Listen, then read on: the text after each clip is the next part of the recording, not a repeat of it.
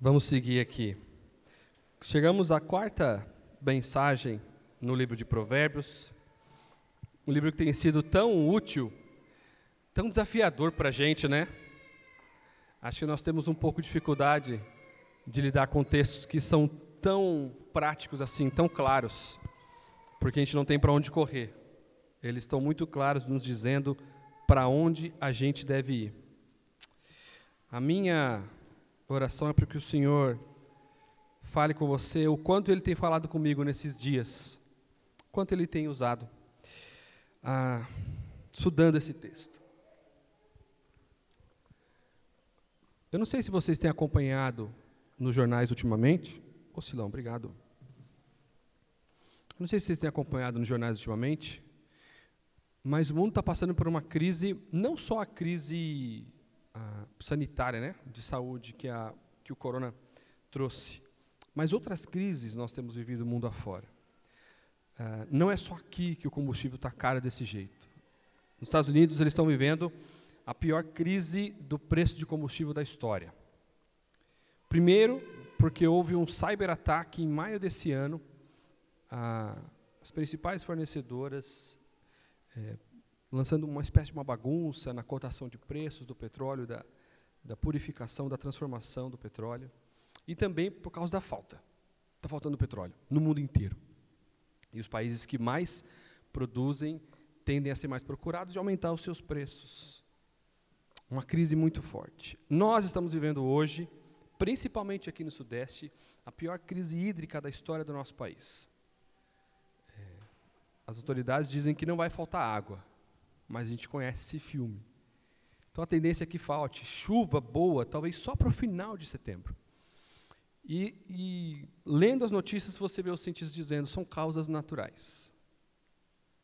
Não chove, os leitos estão secando, não há perspectiva de chuva tão próxima, a, a umidade relativa do ar está muito baixa, no jeito de ficar perigoso para a gente já, começar a colocar um pouquinho de água no seu quarto na hora de dormir, lavar o nariz todos os dias. E eu poderia ficar aqui a manhã inteira falando de algumas crises que estão sendo vividas mundo afora. Existem algumas saídas ou algumas reações naturais quando as crises surgem. Talvez a primeira delas seja lamentar, como a gente viu aqui no texto hoje. Lamentar para o lugar certo também é uma boa saída. Não é esse o foco do texto que a gente vai ler hoje. A segunda saída que eu quero propor para a gente hoje, que as crises nos levam, é nos unirmos, agirmos pessoalmente e coletivamente.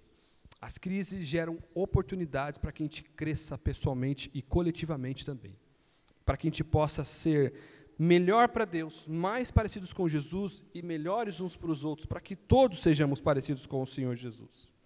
O texto que nós vamos ler hoje é muito interessante a maneira como o autor descreve isso. Salomão falando para o seu filho como um bom caráter é bom para si mesmo e também para as pessoas que ele convive. E eu queria te convidar a abrir sua Bíblia no, no Provérbios, capítulo 3, nós vamos ler os versículos de 21 a 35.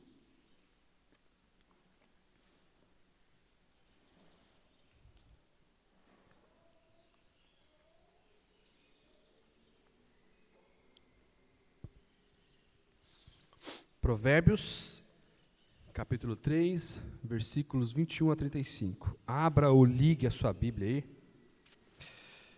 Eu vou ler o texto de uma vez e depois a gente vai conversando sobre o texto, versículo a versículo. Provérbios 3, a partir do 21. Meu filho, guarde consigo a sensatez e o equilíbrio, nunca os perca de vista. Trarão vida a você e serão um enfeite para o seu pescoço. Então você seguirá o seu caminho em segurança e não tropeçará. Quando se deitar, não terá medo e o seu sono será tranquilo. Não terá medo da calamidade repentina, nem da ruína que atinge os ímpios, pois o Senhor será a sua segurança e o impedirá de cair em armadilha. Quando lhe for possível, não deixe de fazer o bem a quem dele precisa. Não diga ao seu próximo: volte amanhã e eu lhe darei algo, se você pode ajudá-lo hoje. Não planeje o mal contra o seu próximo, que confiantemente mora perto de você. Não acuse alguém sem motivo, se ele não lhe fez mal algum. Não tenha inveja de quem é violento, nem adote nenhum dos seus procedimentos, pois o Senhor detesta o perverso, mas o justo é seu grande amigo.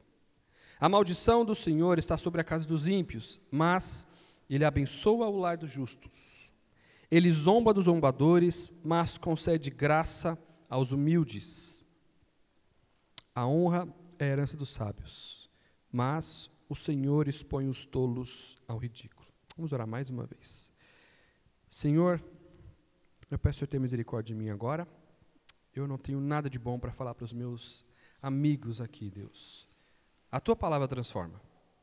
Ela tem esse poder, Deus, de transformar corações, de transformar caráter, ela que nos ajuda a sermos mais parecidos com o Senhor Jesus. E esse é o grande objetivo da nossa vida. Por isso eu peço ao Senhor, Deus, que me ajude a me ater somente ao que ela diz nessa manhã. Também peço pelos meus amigos aqui que eles consigam responder com toda a atenção possível, Deus, com seu coração, com a sua mente. Essa oração que eu faço no nome de Jesus. Amém. Ok. Aqui no texto, uh, é possível fazer uma separação de categorias nesse conjunto todo que nós lemos aí, do 25 ao do 21 ao 35. No 21 ao 22, primeiro eu gostaria de chamar da instrução de Deus para o nosso coração. Aqui exemplificada pela instrução do pai Salomão para o seu filho. E ele diz: Meu filho, guarde consigo a sensatez e o equilíbrio, nunca os perca de vista. Essa expressão, eu tenho falado dela todo domingo, meu filho, é a expressão que vai nortear as nossas conversas em Provérbios até o final, porque ela aparece muitas vezes. E eu sempre gosto de lembrar: a sabedoria é um presente de pai para filho. E essa ideia que o texto traz para a gente aqui, dessa relação pessoal, como eu disse já, ela é vertical de Deus para nós e é também horizontal. Nós somos irmãos. Nós somos agraciados pelo nosso Pai com sabedoria. E aqui ele dá um conselho para a gente: guarde a sensatez e o equilíbrio. Essas palavras já apareceram para a gente aqui, mas com outras traduções diferentes. A primeira palavra é aquela que eu falei que pode ser traduzida como sucesso. É uma persistência, uma sabedoria que persiste, uma inteligência duradoura que vai com a gente. E equilíbrio é o discernimento. Aquilo que a gente tanto precisa para a nossa vida, para criar os nossos filhos, para tomar decisões no nosso trabalho, no nosso relacionamento, a hora de calar-se, a hora de falar-se. Persista em sabedoria e obtenha discernimento. Nunca perca de vista, traga sempre perto de você essas características. E aqui no versículo 22, ele diz para a gente como ele vai caminhar a partir de agora. Primeiro, de maneira pessoal. Por quê? Sensatez e equilíbrio trarão vida a você. É um benefício pessoal. E o finalzinho do versículo 22, e serão um enfeite para o seu pescoço, para os outros verem, um adorno para que outras pessoas vejam. Então o texto está dizendo para a gente, é importante que pessoalmente você preserve essa sabedoria que persiste e esse discernimento. É bom para você e é bom para os outros. É bom pessoalmente e é bom coletivamente. É importante falar isso porque nós vemos dias em que é cada vez mais difícil ver esse tipo de coisa. Eu tenho quase certeza que sua casa for a minha, como a minha portão fechado e ninguém vê o que acontece lá dentro, os portões são eletrônicos, você levanta e sai, e você não tem oportunidade muitas vezes nem de falar bom dia, boa tarde, boa noite para o seu vizinho. Talvez você nem lembre o nome dele, porque você tem pouco contato com ele. E aqui o texto vem lembrar para a gente como é bom que isso aconteça entre nós. Então, primeiro, nos versículos 24 até o 26, ele vai falar dos benefícios da sabedoria, do discernimento, pessoalmente falando. Então, você seguirá o seu caminho em segurança e não tropeçará. Quando se deitar, não terá medo e seu sono será tranquilo. Como eu disse semana passada, a ideia de caminho nas Escrituras, geralmente são usadas duas palavras. A primeira para significar conduta e a segunda para significar o percurso que você, que você percorre. Aqui está falando de percurso, para você é, caminhar em segurança. Por quê? Não sei se já aconteceu com vocês, mas muitas vezes, algumas das discussões em que nós nos metemos, algumas das vezes que a gente tem que pedir perdão, poderiam ser facilmente evitadas se nós fôssemos mais sábios, mais sensatos e mais equilibrados. Um casamento em que um vive alfinetando o outro o tempo inteiro, ou uma amizade, um relacionamento, onde há muito é, um alfinetando, é, provocando o outro, não é seguro. Parece que é um ambiente de litígio o tempo inteiro. Uma relação que não há segurança nesse sentido, parece que não tem paz naquele lugar. E o tropeço que ele diz aqui, não necessariamente a gente pode logo remeter a tropeço talvez de, de segurança, de, de financeira, é, de negócios, esse tipo de sentido. Mas a ideia de não tropeçar aqui também, as escrituras, principalmente Tiago, fala para a gente que é possível nós tropeçarmos com a língua. Aliás, a língua é o maior causador de tropeços da nossa vida. Quantas vezes, assim que a palavra saiu da sua boca, você pensou, puxa vida, eu acabei de tropeçar e eu não precisava passar por isso. Quando se deitar, versículo 24, não terá medo e o seu sono será tranquilo. O salmista vai dizer para a gente que um sono tranquilo é sinal de confiança em Deus. Olha que interessante. Não é possível você calar-se sem confiar que Deus controla a sua vida. Se você assume para si o controle da sua vida, você vai achar que está perdendo, às vezes, que você se calar e, entre aspas, levar desaforo para casa. Sono tranquilo é aquele que sabe que Deus cuida da sua vida. Parece que eu perdi essa discussão. Parece que eu saí perdendo nesse negócio. Parece que eu saí feito de tolo nessa conversa. Mas aquele que se deita confiando em Deus tem um sono tranquilo, porque sabe que Deus conduz a sua vida. E muitas vezes nós precisamos aprender a nos calar mais, fechar a nossa boca.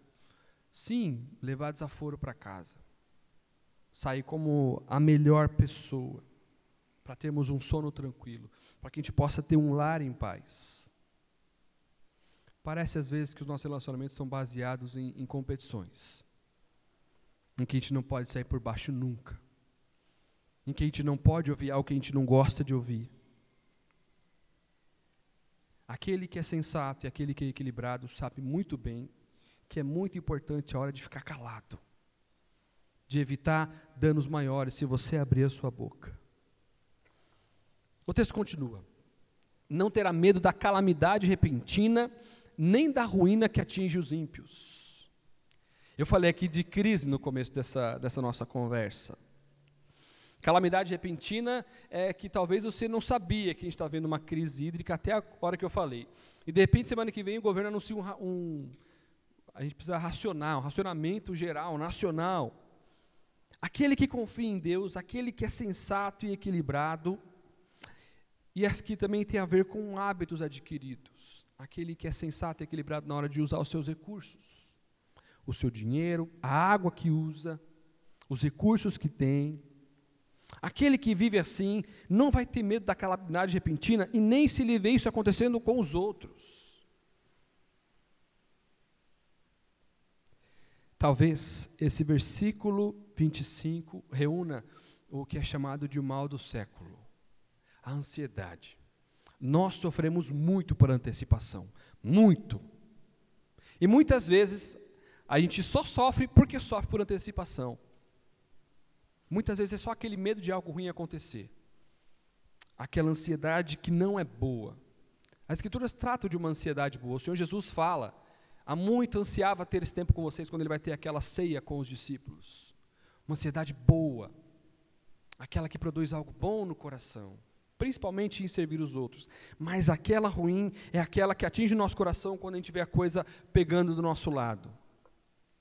A ansiedade não faz bem para nós, primeiro porque ela nos dá a falsa ilusão de que nós temos algum tipo de controle na nossa vida.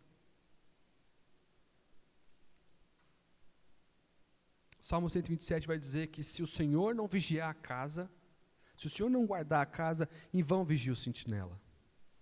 Será inútil trabalhar, guardar dinheiro, fazer tudo se não for o Senhor edificador daquela casa. Se não for o Senhor edificador da paz da sua casa, tudo mais vai ser inútil.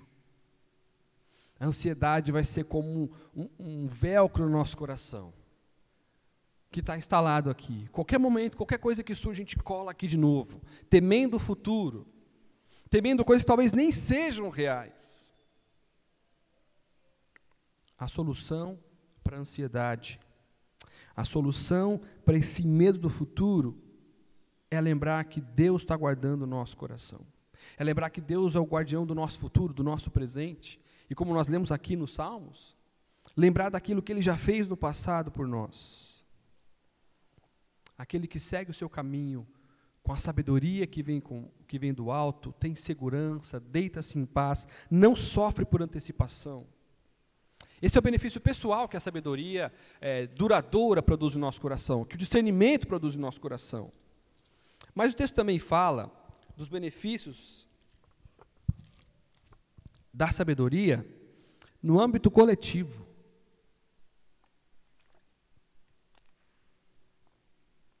Ele começa dizendo: O Senhor será a sua insegurança e o impedirá de cair em armadilha. Interessante a gente dizer que o Senhor é, é, é o texto dizer para a gente, o Senhor é a sua insegurança. Precisamos lembrar que o homem mais rico que já pisou sobre a terra está dizendo isso. Salomão tinha segurança, viveu a segurança que o dinheiro pode trazer. Salomão viveu a segurança que a fama pode trazer, que o poder pode trazer. E ele disse: O Senhor será a sua segurança. O rei mais poderoso da terra está dizendo para o seu filho: Meu filho, tudo isso aqui que você vê, como, como o pai disse para o filho lá no Rei Leão, não é a sua segurança. O Senhor é a sua insegurança. E Ele o impedirá de cair em armadilha. Não a sua própria esperteza, não o seu próprio tino para negócio, não o seu próprio tino para dinheiro, para segurança e para tantas outras coisas. Não tem segredo para se livrar da ansiedade. É confiar em Deus. É se entregar de coração ao cuidado e à soberania de Deus. Primeiro, porque não tem outro jeito. Deus é soberano, queira você ou não. E segundo, porque só assim é possível viver dias tranquilos. Só assim é possível viver dias tranquilos. Então, quando você guarda no seu coração equilíbrio e sensatez, sabedoria que perdura e discernimento, e essas transformações ocorrem no seu coração, segurança, paz, sono tranquilo, não tem medo do que pode acontecer repentinamente. Então você se guarda no Senhor, sabendo que o Senhor é a sua segurança. Isso traz também benefícios para a coletividade, para as pessoas que você toca, para as pessoas que você vive. Em primeiro lugar, os versículos 27 e 28 diz o seguinte: Quando lhe for possível, não deixe de fazer o bem a quem dele precisa. Não diga ao seu próximo: volte amanhã e eu lhe darei algo, se você pode ajudá-lo hoje. A primeira impressão que nós possamos ter desse texto aqui é de caridade. Ah, se você vê alguém precisando, ajude na hora. Se passar alguém pedindo na sua casa, não fique julgando se a pessoa merece ou não. Ajude. Não é esse o sentido do texto. O sentido do texto aqui é bem profissional. A linguagem utilizada aqui é para traduzir alguém que tem que pagar outro por um serviço prestado.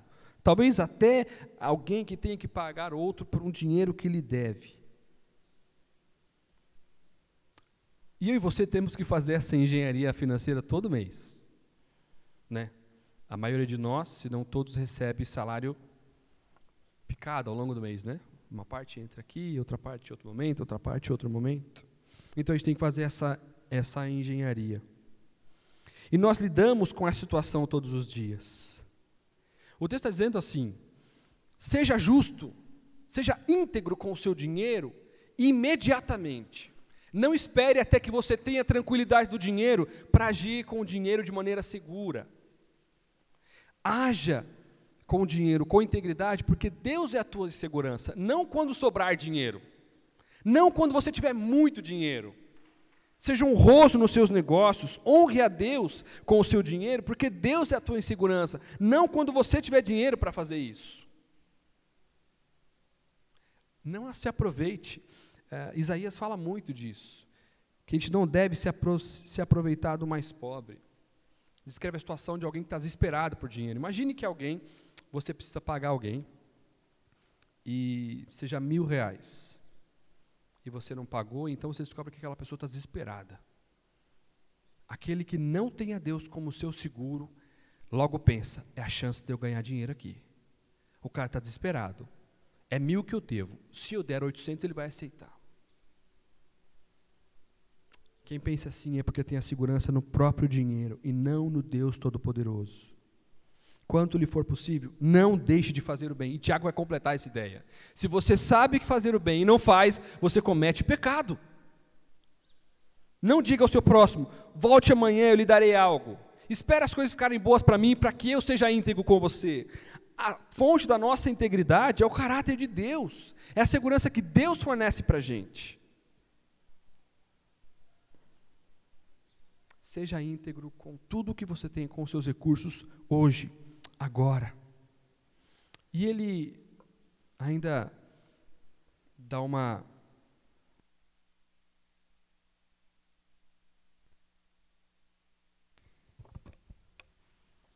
Versículo 29 diz: Não planeje o mal contra o seu próximo, que confiantemente mora perto de você.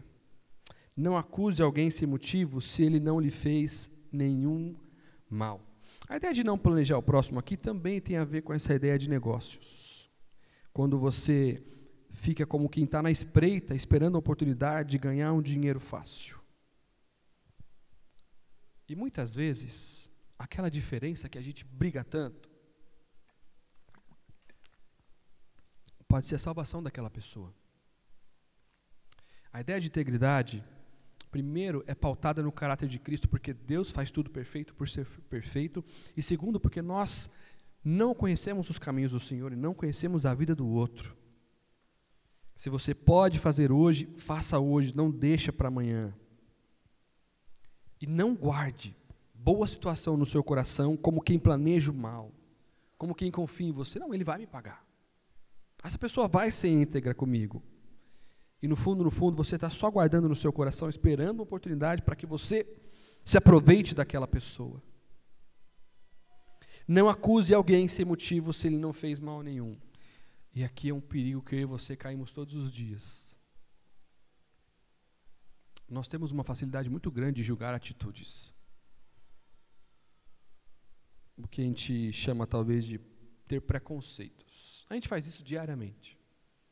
Principalmente com a pessoa que dorme com a gente todo dia. Ela falou isso por causa disso. Ela está fazendo isso por causa disso. E ele também, o contrário também é verdadeiro. Paulo e eu, no primeiro ano de casamento, a gente morou longe, né? lá no Pará, num cubículo, uma casinha muito pequena, era uma kitnet, é, quarto, sala, cozinha, banheiro, tudo no mesmo lugar.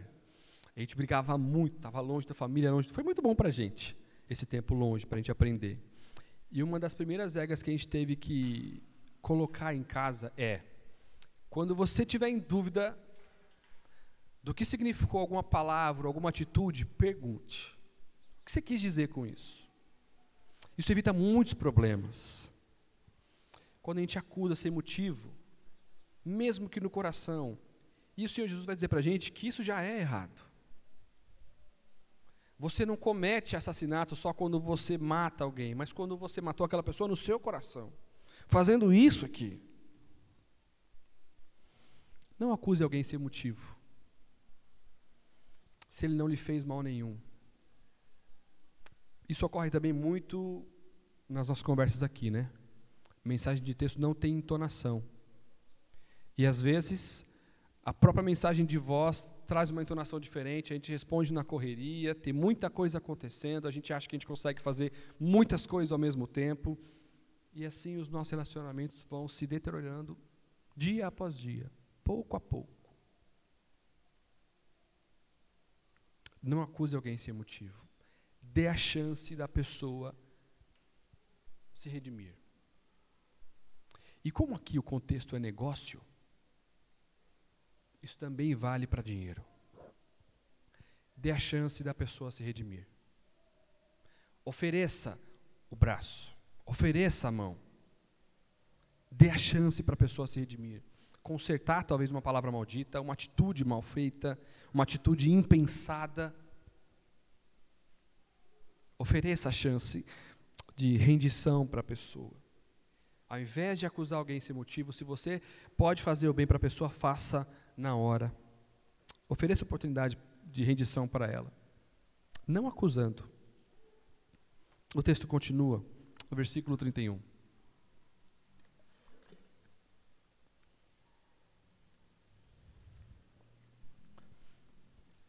A ideia aqui é, completa está nos versículos 31 e 32. Não tenha inveja de quem é violento e nem adote nenhum dos seus procedimentos, pois o Senhor detesta o perverso, mas o justo é seu grande amigo. Primeiro aqui, não inveje quem age pela força. Violência não se aplica só à violência física, violência emocional, psicológica, violência financeira. Eu tenho mais dinheiro que você, eu posso dominar, mudar a sua vida se você quiser, se você fizer o que eu quiser. Não tenha inveja de quem age assim. E nem adote para si esses procedimentos. Muitas vezes, pessoal, o texto diz isso porque ser íntegro custa dinheiro. A gente perde dinheiro sendo íntegro, não se engane. Você perde dinheiro sendo assim. E o mais interessante é a principal motivação para a gente não agir dessa maneira. Porque o Senhor detesta o perverso, mas o justo é seu grande amigo. Quem não age por violência é um sinal de que ele tem um relacionamento muito nutritivo com Deus, muito bom, duradouro. Aquele que não se relaciona com Deus vai ser constantemente tentado a adotar qualquer tipo de violência nos seus negócios, nos seus relacionamentos. E olha como o que é pessoal interfere no que é coletivo e o contrário também. Ter inveja, adotar os procedimentos de quem não é amigo de Deus, é ruim, porque a amizade de Deus é o melhor que pode haver para nós. O justo e íntegro é grande amigo de Deus. E aquele que age com qualquer tipo de violência não conta com o favor de Deus, muito pelo contrário. O Senhor detesta o perverso e detesta também o procedimento dos perversos. Nós, principalmente nós cristãos, somos muito rápidos em julgar aquele que não é crente.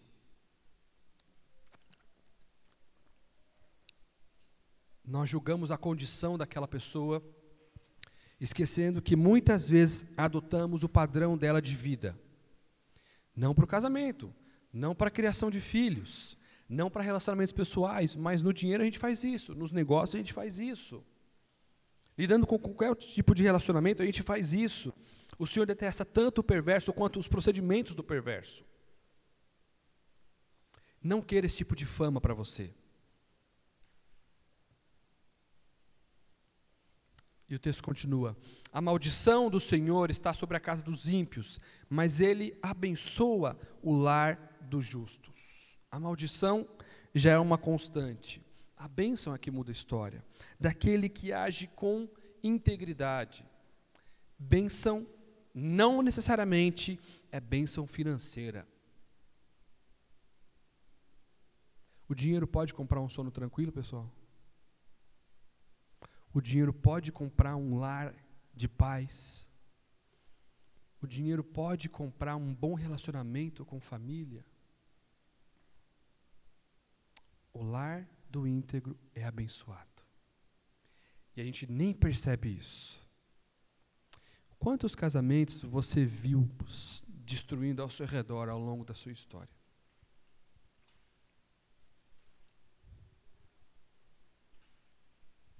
Deus abençoa o lar do íntegro.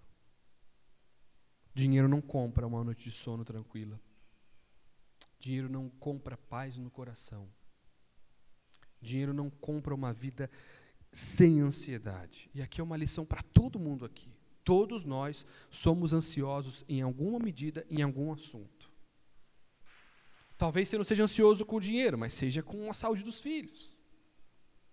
Talvez você não seja ansioso com o dinheiro, mas seja ansioso com o seu emprego, com o seu casamento.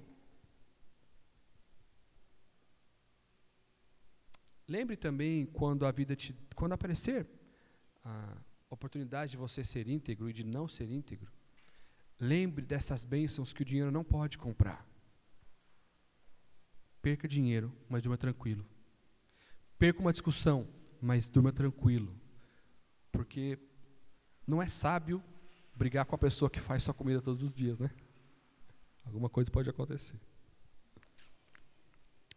Deus abençoa o lar dos justos, não necessariamente financeiramente. 34. Ele zomba dos zombadores, mas concede graça aos humildes. Tiago vai falar disso. Pedro vai falar disso. Deus concede graça àqueles que humildemente levam a vida. Humildade não tem a ver com pouco dinheiro ou muito dinheiro. Humildade tem a ver com reconhecer que Deus é grande e nós somos pequenos.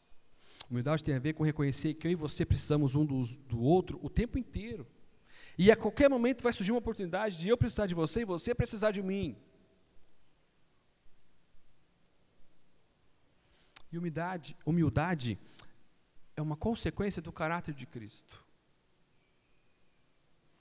Às vezes a gente confunde humildade com desapego. Desapego é uma característica que eu e você talvez tenhamos. Uns são mais apegados a dinheiro, outros são menos. Isso não é humildade.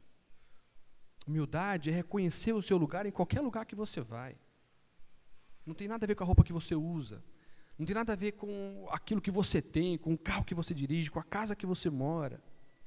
Tem a ver com a sua atitude para com as pessoas e para com Deus. Deus não precisa de você. Eu preciso. Deus não precisa de você, mas você precisa de mim. E é assim que a gente constrói um bom relacionamento comunitário. Em primeiro lugar, tendo uma sabedoria que perdura, que continua, que não abre mão na primeira dificuldade. Em segundo lugar, com discernimento. Discernimento guiado pelo caráter de Deus e não pelo quanto isso pode sobrar para mim. E o versículo 35 escancara isso. A honra é a herança dos sábios.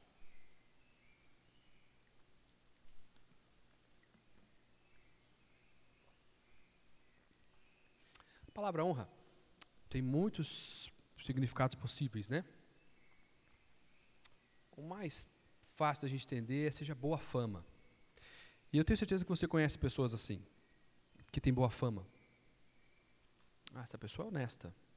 Essa pessoa ajuda os outros. Essa pessoa é uma pessoa boa. O texto está dizendo para a gente que aquele que se esforça em viver com sensatez e equilíbrio, com sabedoria que perdura, com discernimento, recebe como herança boa fama, não mais dinheiro não mais oportunidades de negócio, mais oportunidades de ser íntegro, mais oportunidades de abençoar a vida do outro, mais oportunidade de dizer não para o seu próprio caráter pecaminoso e dizer sim para o caráter santo de Cristo. Aquilo que é herança não pode ser conquistado nem comprado, é dado, é dado. Como o texto começa dizendo para a gente, de pai para filho.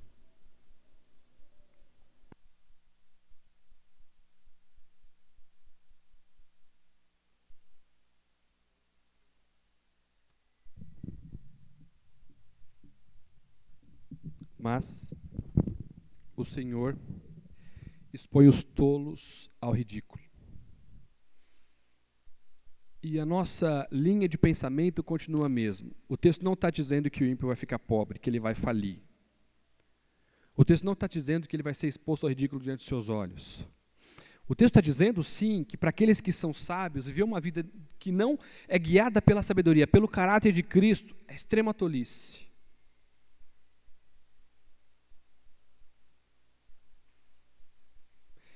Enquanto o sábio dorme tranquilamente, O tolo é exposto ao ridículo, cheio de dinheiro, um carro do ano, roupas caríssimas, mas ele não consegue dormir nem duas horas da noite dele. A casa dele é um, é clima de guerra constante. A honra, a boa fama, é uma herança que Deus dá para os seus filhos, que decidem adotar, se submeter ao padrão de Deus de integridade para a vida.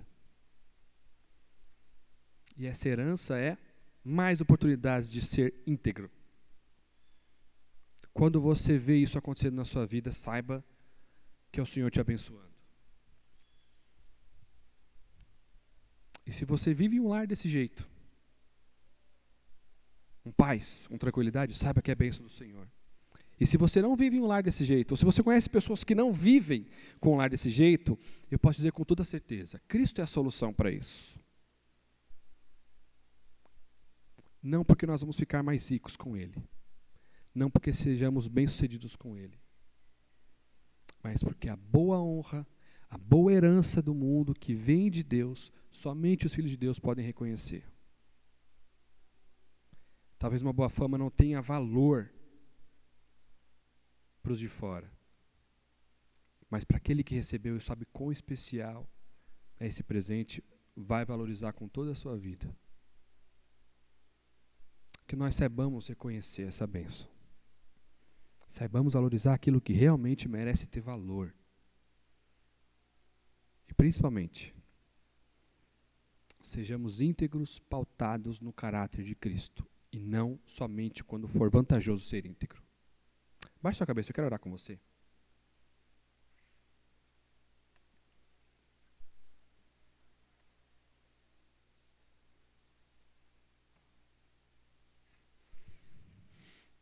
Senhor, muito obrigado. Às vezes é um chacoalhão desse que a gente precisa. Não para levantar a cabeça, sacudir a poeira. Mas para sim sacudir a poeira, mas nos ajoelharmos diante do Eterno, abaixar nossa cabeça, reconhecer a nossa pequenez diante do Eterno e clamar a Ele que nos dê sabedoria que vem do alto, para que sejamos íntegros como o Senhor é. Não importa o que vamos perder com isso. O bem maior nós já ganhamos de graça, imerecidamente, no Senhor Jesus Cristo. E é no nome de Jesus que nós oramos. Amém.